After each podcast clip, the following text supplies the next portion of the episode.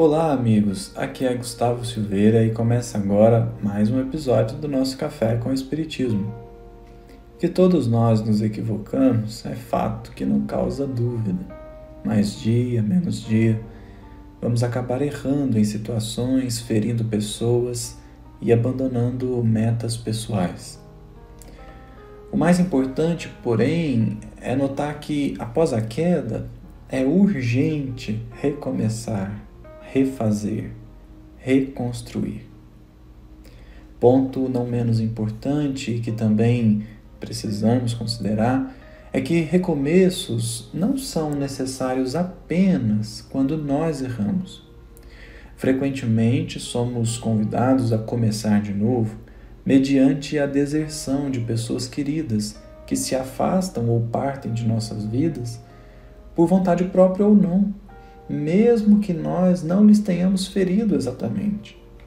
Pessoas têm livre-arbítrio e, em virtude disso, podem nos colocar em situações em que será necessário reiniciar a caminhada. Independentemente do caso, a bênção do recomeço só pode ser frutífera se soubermos recomeçar. E esse é um ponto muito relevante que, apesar de óbvio, nós gostaríamos de comentar aqui.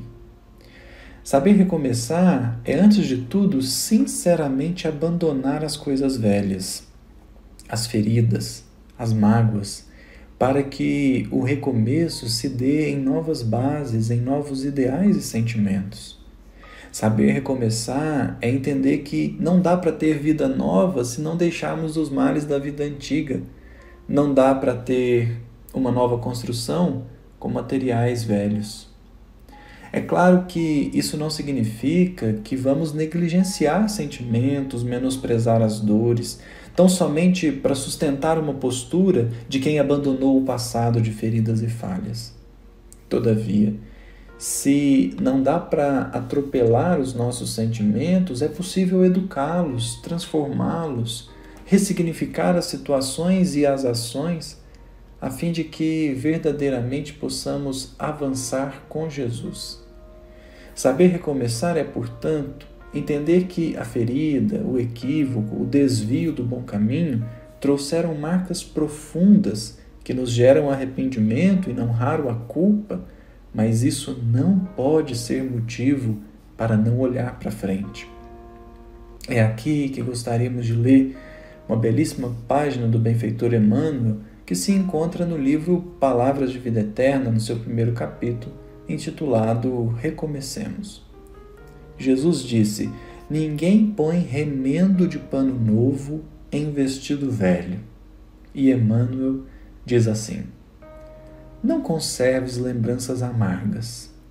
Viste o sonho desfeito, escutaste a resposta de fel, suportaste a deserção dos que mais amas, fracassaste no empreendimento, colheste abandono, padeceste desilusão.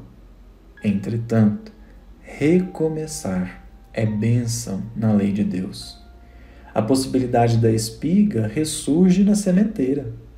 A água feita vapor regressa da nuvem para a riqueza da fonte. Torna o calor da primavera na primavera seguinte.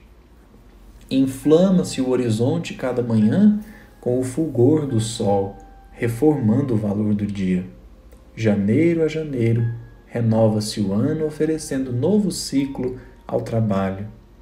É como se tudo estivesse a dizer: se quiseres, podes recomeçar.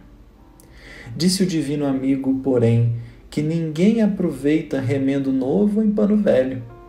Desse modo, desfaze-te do imprestável, desvencilha-te do inútil, esquece os enganos que te assaltaram deita fora as aflições improfícuas.